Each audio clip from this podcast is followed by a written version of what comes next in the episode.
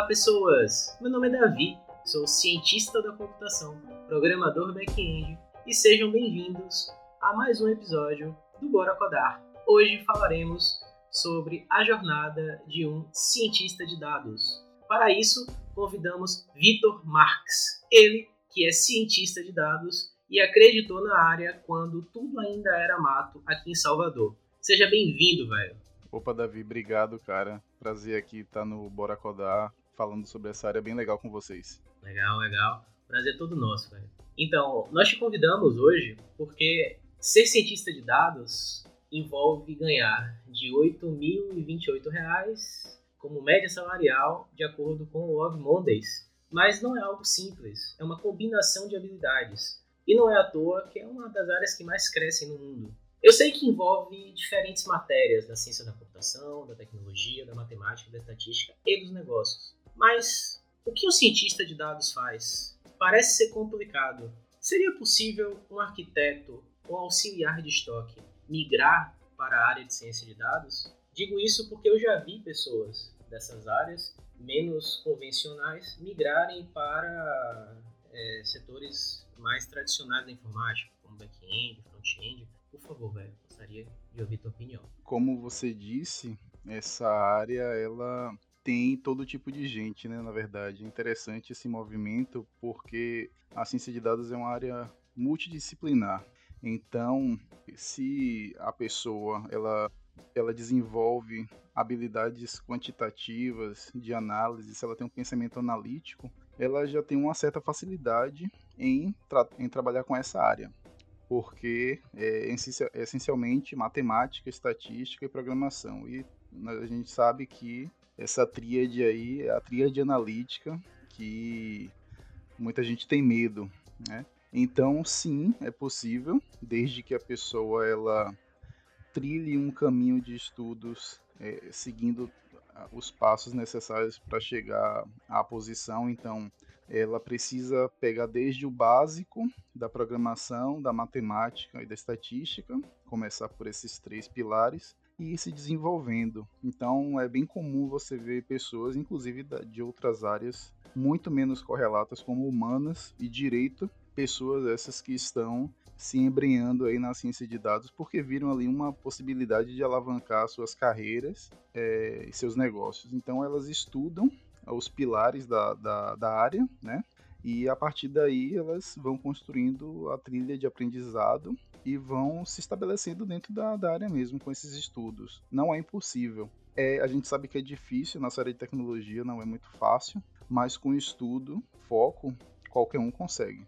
Entendi. Eu lembro que quando eu estava na faculdade, eu tive aula de estatística e eu fiquei um pouco decepcionado. A professora ela não soube explicar muito bem o teorema de Bayes. Eu realmente queria entender aquilo, eu sabia da importância que aquilo tinha para IA. Um pouco frustrante. Mas eu concordo contigo sobre esse ponto de ter estudo, né? Principalmente agora que a gente tem um movimento da, da Betina na TI. Em uma semana você domina o mundo, tem sua startup, seu primeiro milhão e bora pra cima. A galera tá sem noção das coisas. Então, velho, é, a gente andou pesquisando e a gente percebeu que existem termos estranhos nos cargos de uma grande empresa financeira aqui do Brasil. Lá tinha engenheiro de dados, especialista em estratégia de dados, time de qualidade de dados. Isso é bem diferente para mim, né? Que sou de, de informática. Lembro que quando você, lembro que quando você começou a falar de ciência de dados, ainda não era modinha por aqui, por Salvador, tá? Era tudo mato. O que te motivou a pensar fora da caixa e correr atrás da ciência de dados? Que isso se tornou o seu sonho? A área, ela me chamou a atenção logo quando eu estava terminando a faculdade, que eu, eu já gostava da área de bancos de dados, mas não era exatamente aquilo que eu queria fazer. Então, eu sabia que era alguma coisa relacionada a dados, que eu queria, mas não sabia exatamente o que. Então eu comecei a estudar mais sobre a área e aí eu acabei chegando, né? Já gostava de inteligência artificial e acabei chegando em papers sobre visão computacional, sobre deepfakes, que está muito em, muito em alta agora. E aquilo ali me chamou a atenção é, de como era aqui, um algoritmo poderia fazer aquilo. e me interessei bastante a partir do momento que eu comecei a ler esse material, esse conteúdo. E aí, a partir de sites e blogs na internet, eu comecei a estudar mais e me despertou um interesse muito grande, uma curiosidade para entender como é a área. A partir disso, eu desenvolvi meu TCC em cima dessa, dessa minha vontade de entender como é que funcionava a área, né? E foi aquela coisa de paixão à primeira vista, assim. Eu realmente fiquei deslumbrado, me dediquei muito a, a estudar, a entender os conceitos na faculdade e depois também durante o ano de 2020, com o início da pandemia, que a gente ficou em casa, e eu comecei a estudar bastante. Então fiz muitos cursos, webinars, li muito conteúdo e isso me ajudou a construir a base. É uma parte da base eu já tinha da faculdade e a outra base eu construí ao longo dos meses aí de 2020, estudando muito dentro de casa. E aí isso foi o, o pontapé inicial, né, que me fez conseguir pleitear a primeira vaga nessa área em agosto de 2020. Era uma vaga, é uma vaga na verdade de é, júnior, mas eu atendi os requisitos dela e após passar pelo processo seletivo da empresa, eu consegui pleitear esse, esse cargo, né? Então, o, o dia a dia só corroborou que eu já imaginava, que era realmente aquilo que eu queria fazer. É essa, que essa área que eu gosto e que eu quero seguir carreira. E esses números que, que a gente apresentou um pouco mais acima, né? Esses 8 mil por mês. Você acha que, que isso é possível, se conseguir aqui em Salvador? E se não for possível, teria essa coisa do remoto? Existe como, como a pessoa alcançar tais números ou isso é só marketing de, de empresa de RH para chamar a atenção? Não, é verdade sim. É, a área é, de ciência de dados ela é muito requisitada, ela é uma área multidisciplinar. Ela exige conhecimentos de inúmeras áreas estatística, matemática, programação, negócios. E por conta disso, esse profissional acaba sendo muito valorizado, né? Porque ele tem que ter um background muito forte, principalmente de matemática, estatística e programação. Aqui em Salvador, a gente sabe que tem um problema de histórico. A cidade ela não tem uma tradição tecnológica. Ela até então não tinha centros de formação é, de excelência. Isso começou, esse movimento começou recentemente. Então, a partir do momento que a gente viu iniciativas como o Hub Salvador, o Parque Tecnológico, o Cimatec, é, com tecnologia de ponta, saindo do papel e ganhando visibilidade no mercado, naturalmente as próprias empresas começaram a olhar para cá com, com olhos diferentes, né? Então, é possível sim chegar nesses números. Aqui em Salvador é mais difícil por conta disso que eu falei, mas você consegue se você trabalhar para uma empresa de fora. Então, aí entram as empresas do eixo sul-sudeste, né? Que a gente sabe que tem tradição em tecnologia, elas já, já estão mais à frente nisso e por consequência, o salário, até por conta do custo de vida também, principalmente em São Paulo, o salário ele tende a ser maior. Aqui em Salvador, a gente já está vendo um movimento né, nessa área, está muito tímido ainda, muito tímido, são poucas pessoas que atuam, poucas empresas que entenderam a importância de, de dar valor aos dados delas próprias, mas a níveis salariais, a gente diz que a gente aqui ainda está na metade do que desse valor que você se referiu, né, mais ou menos, assim, para um cientista júnior, por exemplo. Ele começa nessa faixa assim de 4,5, 5 mil, isso aqui em Salvador, tá? E aí, a depender do nível que ele chegue, ele pode alcançar 8, 10. Eu já vi cargos em São Paulo pagando 22 mil, 23 mil em empresas grandes. É, é uma questão mais realmente de, de localização, né? Isso. Entendi. Eu eu não, né? Eu acho que o Codar, né? Comecei o com, junto com o Breno um tempo atrás. Hoje tem bem mais gente. Mas uma das coisas que a gente tinha em mente no Codar era valorizar o perfil do profissional de tecnologia daqui. Que a gente sempre achou que, que o mercado daqui precisava de, de empresas, mais empresas grandes, né? Tem, mas Salvador merecia mais do que ser um, uma cidade pequena, sabe? Comparada com os grandes centros urbanos, né? como São Paulo. E... Vamos lá, vamos para a próxima pergunta. Então, eu sou programador back-end e a minha esteira é bem simples. Eu tenho os requisitos, eu recebo essas atividades. Após o meu entendimento dos requisitos, eu começo a programar, eu testo e boto lá um merge de produção. Tantos termos complexos dificultam um pouco o entendimento que é realmente o cientista de dados? O que seria essa esteira e quais tecnologias são usadas? Imagino que haja um processo de captura onde um crawler ou algo similar pega as informações, algum processamento e logo em seguida são apresentadas as conclusões dessa captura. Quais tecnologias são as que estão em alta nessa linha de montagem?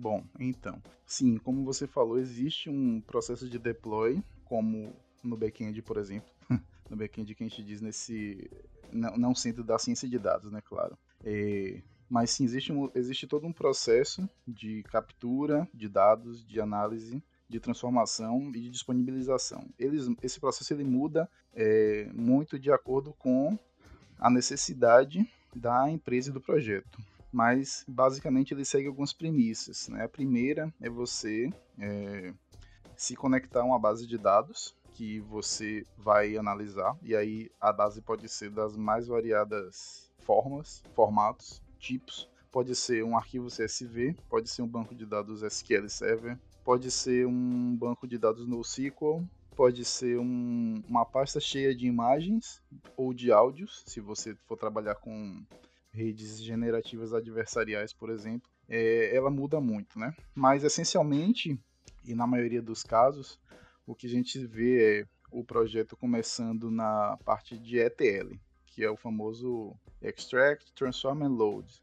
Né? Então a gente vai se conectar na base de dados, vai carregar esses dados, transformá-los, ou seja, vai remover é, dados faltantes, você vai processar algumas estatísticas, ver como esses dados estão distribuídos, se existem outliers, ou seja, se existem valores extremos, vai uh, fazer essas, é, esse processo de limpeza, né, que é bem mais detalhado, ele envolve muitas etapas, vai fazer essa validação desse, dessa limpeza sua e vai visualizar os dados é, para ver como eles estão distribuídos. Então a visualização ela ajuda você ter uma ideia de como, é, como eles estão dentro daquela base, né?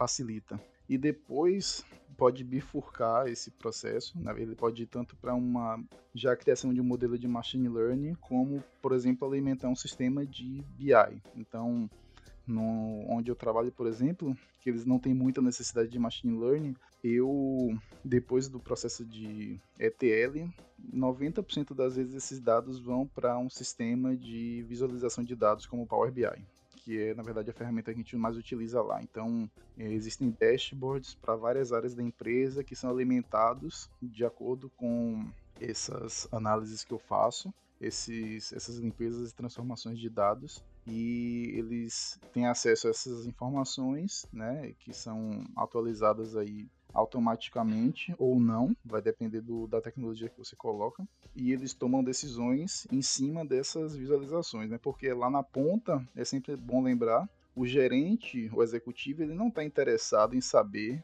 o que você está fazendo no seu código, ele quer um resultado, ele quer visualizar, ele quer rapidez. Então a gente precisa sempre ficar atento a isso de que a pessoa da ponta ela não entende o que é que você está fazendo e como você chegou àquele resultado. Mas ela quer entender o que aquele resultado significa para a empresa e como ele pode ajudar a empresa a se desenvolver, a lucrar mais. Né? Então, dentro da stack de ciência de dados, a gente utiliza várias linguagens e ferramentas. A mais conhecida hoje, todo mundo deve saber, é o Python. Né? É, o R também é muito utilizado, mas o R é um pouco mais restrito a aos estatísticos, não, não só aos estatísticos, mas ele é mais utilizado por eles, tá? O SQL também, de praxe, eh, por ser uma linguagem de, de manipulação de bancos de dados, ela é muito utilizada, mas basicamente para a estruturação é, dos, do, dos dados do modelo, a via de regra hoje é Python, principalmente pelas bibliotecas de ciência de dados que ele já tem é, integradas, né? A gente a gente diz que isso facilita muito o trabalho do cientista de dados, porque a, a biblioteca ela encapsula uma complexidade muito grande, uma complexidade matemática e estatística muito grande, que muitas vezes, é importante dizer, que as pessoas acabam criando modelos de machine learning, por exemplo, fazendo simples import, mas eles não entendem o que de fato aquela biblioteca faz. E isso é um problema que está acontecendo hoje, né, que a gente está criando cientistas de dados muito superficiais vendo aí na internet cursos que prometem transformar uma pessoa em cientista de dados em seis meses, em três meses. Isso é pura mentira.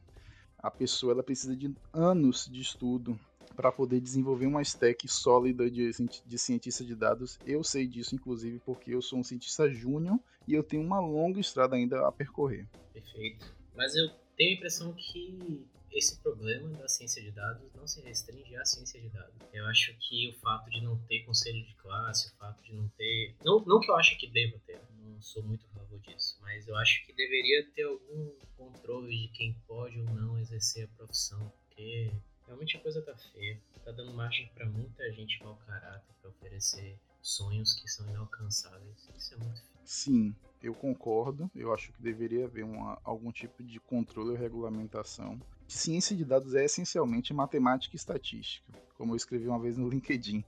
A ciência de dados, o machine learning, é, é um bolo. A massa e o recheio é, sim, é matemática e estatística e a cobertura em linguagem de programação. É fato. Então, não é à toa que as vagas elas exigem um background de, é, de exatas, né? Porque as pessoas da nossa área elas já têm esse pensamento mais analítico, mas não é impossível para as pessoas desenvolverem essas habilidades. Só que o que acontece é que tem muita gente vendendo curso na internet, prometendo coisas irreais. E isso não está sendo visto pela, no caso, eu creio que nesse caso o CONRE, que é o Conselho Nacional de Estatística, Regional de Estatística, desculpe, ele, eu não sei se ele teria a capacidade de monitorar isso, né? Como a área ela está totalmente ligada à estatística, é, eu acredito que eles, eles poderiam fazer algo em relação a isso. Mas eu não vejo nenhum movimento do tipo. Então, acaba que é, essas pessoas elas vendem esses conteúdos as pessoas que compram elas ficam frustradas porque elas ficam apenas restritas àquele mundinho ali dos exercícios,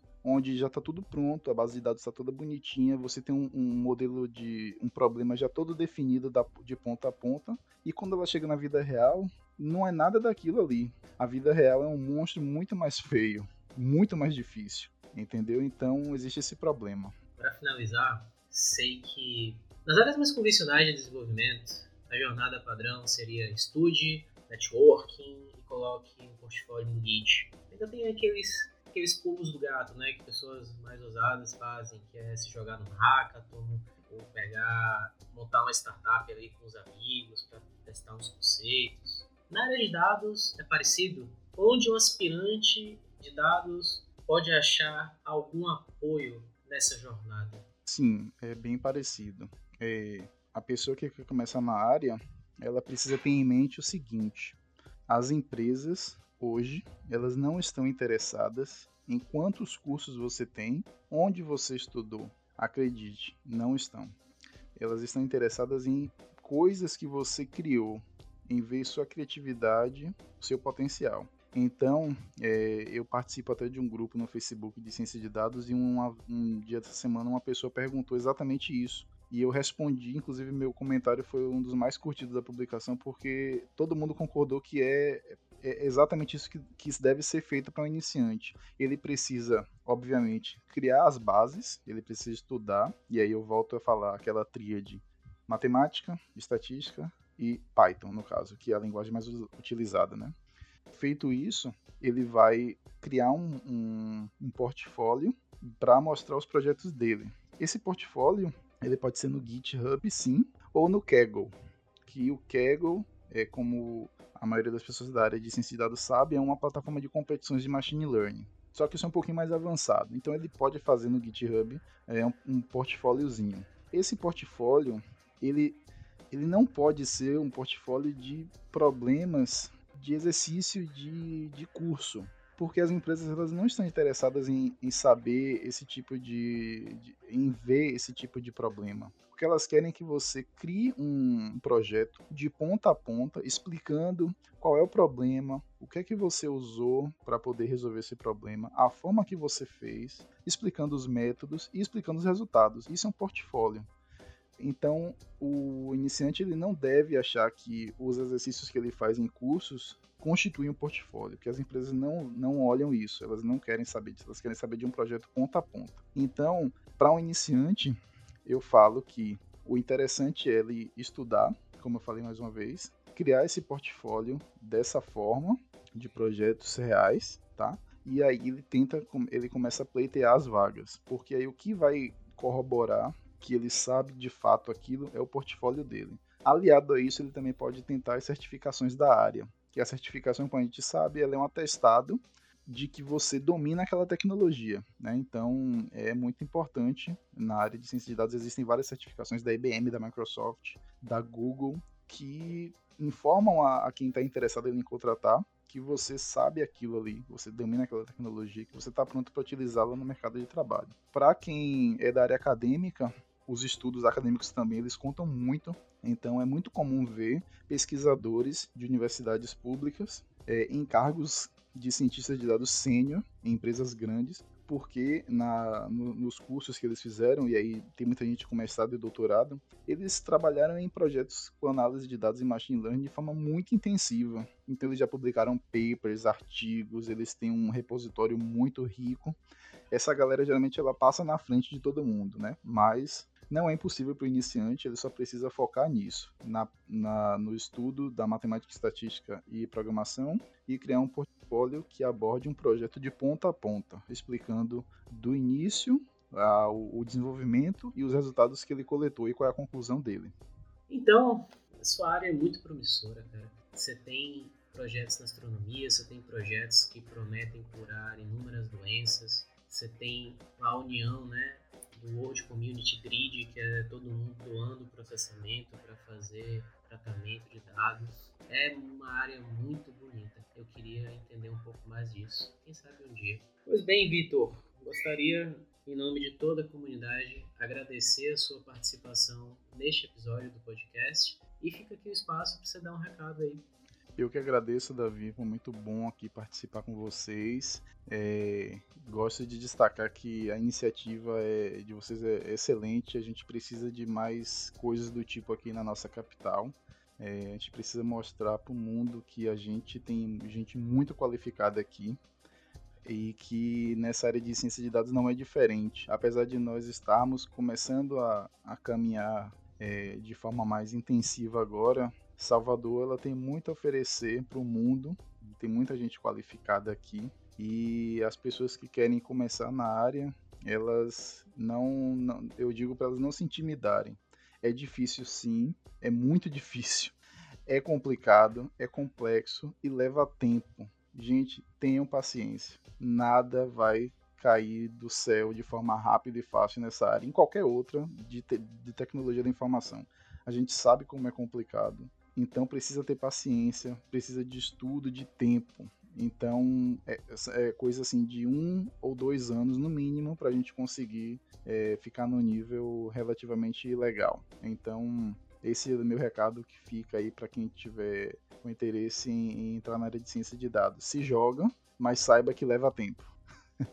para você, ouvinte, que até aqui chegou, fico meu muito obrigado. Gostaria também de agradecer novamente a Vitor por ter participado do podcast. Estamos aqui num sábado pela manhã. Isso que é vontade de fazer acontecer. Você é um cara muito esforçado. Tá de parabéns, jovem. Você ouvinte que até aqui chegou, se quiser conhecer um pouco mais a nossa comunidade, dá um pulo lá no codar.app. Lá você vai poder divulgar o seu portfólio, pesquisar vagas aqui em Salvador, conhecer uma galera supimpa. Eu tô lá, Vitor também, só falta você. Um grande abraço e tchau!